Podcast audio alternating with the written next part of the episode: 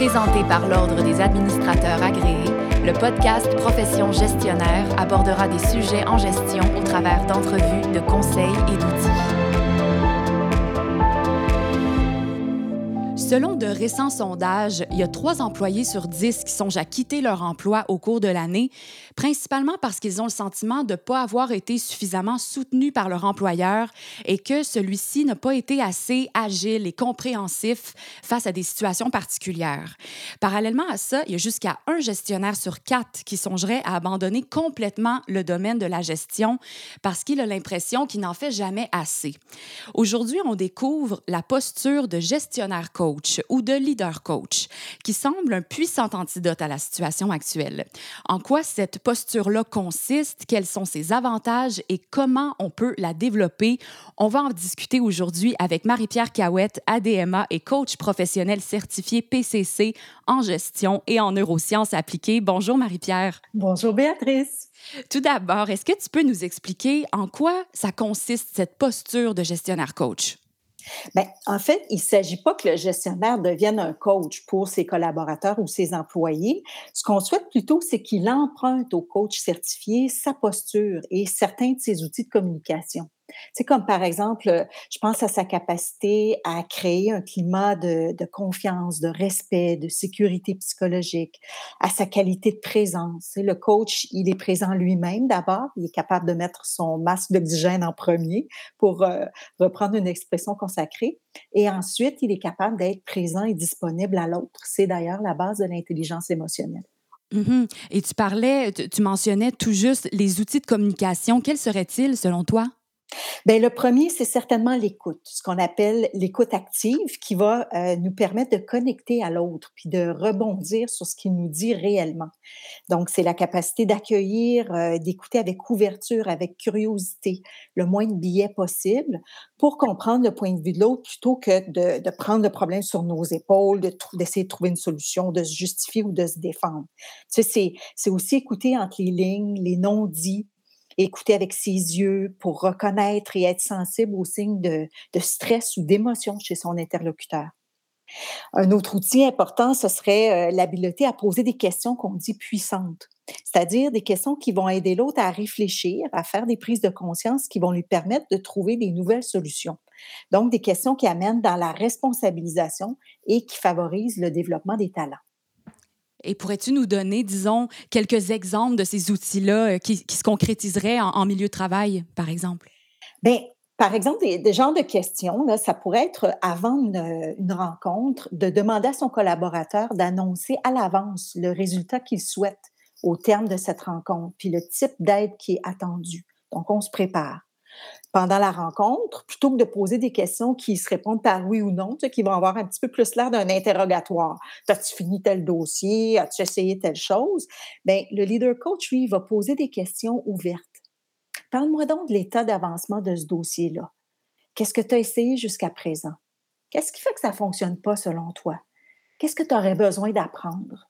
Et donc, en fin de rencontre, le leader coach, il va s'assurer que l'autre a bien compris le mandat puis qu'il quitte dans un état de motivation. Par exemple, il va demander euh, bien, quelles sont les premières étapes auxquelles tu penses, euh, vois-tu des obstacles, quelles conditions tu aurais besoin de mettre en place pour réussir, de quelle façon je pourrais te soutenir, etc.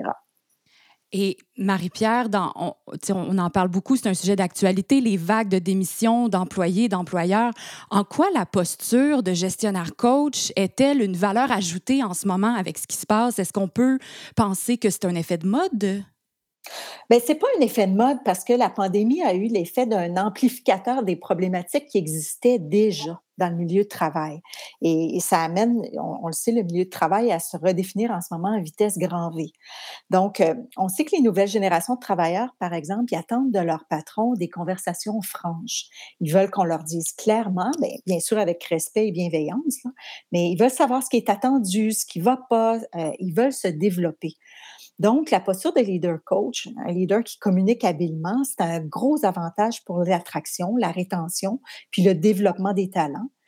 En même temps, ben, pour certains gestionnaires, c'est déstabilisant de donner euh, ce qu'on appelle, euh, ben, ce qu'eux appellent du feedback négatif. Hein. On devrait plutôt maintenant parler de rétroaction axée sur le changement, de conversation courageuse. Puis il y a des façons de faire. Il y a des, il y a des caractéristiques constructives qui ont été mises en évidence dans la recherche. Donc, les gestionnaires peuvent être soutenus à ce niveau-là. Puis je pense aussi à la prévention en matière de santé psychologique au et de bien-être au travail, hein. euh, de l'accompagnement aussi pour les personnes qui sont en retour après un arrêt de travail. Avec la situation actuelle, on n'a pas fini d'en voir dans les prochaines années, alors ça prend du doigté de la part du gestionnaire. Très bien. Et puis, dans, les équipes de travail, vois-tu d'autres avantages, d'autres bienfaits à, à développer ou à adopter la posture de gestionnaire coach? Bien, quand on questionne les équipes de travail, c'est intéressant parce qu'on découvre qu'il y a jusqu'à 60% du temps des échanges qui se passent dans des situations qui se jouent à l'intérieur de ce qu'on appelle le triangle dramatique. Tu sais, c'est les rôles de bourreau, sauveur, victime. Ça, c'est le terrain de jeu idéal pour les malentendus, les débordements d'émotions. Alors, euh, par exemple, le leader qui va passer de la posture de sauveur à la posture coach, ben, il invite tout le monde autour de lui à se réajuster puis à se parler d'adulte à adulte. Ça, ça peut prévenir euh, à contrer la perception du harcèlement psychologique.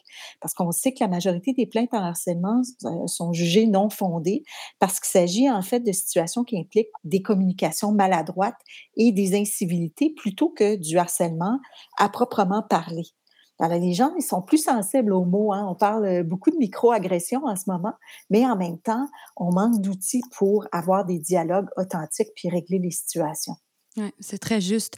Marie-Pierre, on entend souvent en ce moment qu'il faut, euh, entre guillemets, construire l'avion en plein vol et que les gens ont besoin de reconnaissance. Comment la posture de leader coach peut-elle aider le gestionnaire dans ses fonctions? Mais on parlait tout à l'heure des habiletés à questionner. Ça, à l'heure actuelle, il faut définir des nouvelles règles. Euh, on pense à toutes les politiques sur le télétravail, la gestion en mode hybride, l'utilisation des médias sociaux, le droit à la déconnexion, la prévention des incivilités, du harcèlement, euh, prévention en matière de santé, bien-être, donc, etc. Et on se rend compte qu'il n'y a pas de one size fits all. La solution unique, ça s'applique plus. Donc, le gestionnaire, il ne peut plus écrire une politique tout seul dans son bureau. Il faut qu'il aille questionner les gens pour comprendre leur perception, leur situation, leurs besoins, puis aussi entendre les pistes de solutions que les équipes ont à, à suggérer.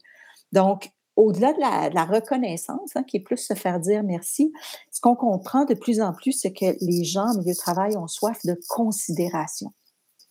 Oui, mmh. oui. Et, là, et donc, on, va les questionner, ces employés-là, à propos de quoi au juste? Bien, la recherche nous donne plusieurs pistes. Par exemple, euh, en matière de stress, qui est la principale cause d'absentéisme et de présentéisme en milieu de travail, euh, on sait maintenant que c'est impossible de motiver un individu stressé. Donc, ce qui est important, c'est d'aller comprendre ce qui stresse les gens à la source. Euh, et, ça, ça relève beaucoup de la perception. C'est variable. Donc, je pense au fameux ciné, dont on entend beaucoup parler. C'est les quatre euh, facteurs qui déclenchent le stress chez l'être humain. Donc, on pourrait vouloir aller sonder les gens. Souvent, on va procéder par sondage pour euh, permettre plus de sécurité psychologique au niveau des réponses. Donc, on va aller demander aux gens, par exemple, parlez-nous des situations où vous avez l'impression d'avoir peu de contrôle, des situations où il y a trop d'imprévus ou trop de nouveautés. Donc, beaucoup de choses à apprendre, c'est déstabilisant. Ou encore euh, des situations où l'ego pourrait être menacé. Tu sais, par exemple, quand on parle d'ego, on parle de la réputation, on parle de leur emploi, on parle de leurs valeurs qui ont beaucoup été euh, ébranlées pendant la pandémie. Donc, euh, et on pourrait, si on, on, questionne par département, obtenir des résultats différents qui nous suggéreraient des situations ou des solutions à mettre en place différentes. Hum, très bien. Et puis, outre euh, le stress chez l'employé, son, son bien-être euh, général, est-ce qu'il y aurait d'autres sujets à propos desquels les gestionnaires peuvent questionner leurs équipes? Oui, encore une fois, ben, au niveau de la recherche, il y a la théorie de l'autodétermination qui nous indique qu'il y a trois besoins essentiels pour qu'un employé se sente bien engagé, motivé au travail. Et ces trois euh, besoins-là, ce sont l'autonomie, Donc, on l'a vu hein, pendant la pandémie, le besoin d'une marge de manœuvre dans son horaire, dans son lieu de travail. Euh, le deuxième élément, c'est la compétence. Donc, est-ce que j'ai toutes les connaissances, mais aussi est-ce que j'ai toutes les, ressources externes, euh, par exemple une bonne connexion Internet pour atteindre mes objectifs et pour me développer? Et euh, le troisième élément, c'est l'affiliation sociale. Donc, sentir que je fais partie d'un groupe, que je peux bénéficier du soutien. Puis cet aspect-là, il était assez mis à mal avec le télétravail forcé. Donc, le, gestionnaire aurait, le gestionnaire coach aurait intérêt à tenir compte de ces trois éléments-là, l'autonomie, la compétence et l'affiliation sociale, euh, dans l'organisation du travail, par exemple, dans la façon d'exprimer de la reconnaissance ou de, la rétroaction aussi sur le changement. Euh, il y aurait aussi euh, un autre élément, c'est les 13 facteurs de risque psychosociaux qui ont été identifiés en milieu de travail. Donc, qu'est-ce que c'est les, facteurs de risque psychosociaux? C'est des éléments pour lesquels ben, on sait que si on s'en occupe, si on prend en compte les besoins de nos collaborateurs, puis on met des mesures adaptées en place, ben, ça, ça constitue ce qu'on appelle un facteur de protection. Ça va assurer la cohésion puis la santé des membres de l'équipe, même s'ils vendent fort, si on peut dire. Mais au contraire, si on néglige de se préoccuper de ces éléments-là, ben, ça va devenir des facteurs de risque. Et là, le gestionnaire va réaliser qu'il navigue sur un bateau sur un radeau en plein océan, euh, quand la tempête va arriver, c'est pas confortable. Mm-hmm. C'est plein de logique, c'est plein de pistes de solutions. Et puis en même temps, ça semble être un gros contrat pour un, un gestionnaire. Comment on fait pour développer cette posture de leader coach? Par quoi on commence?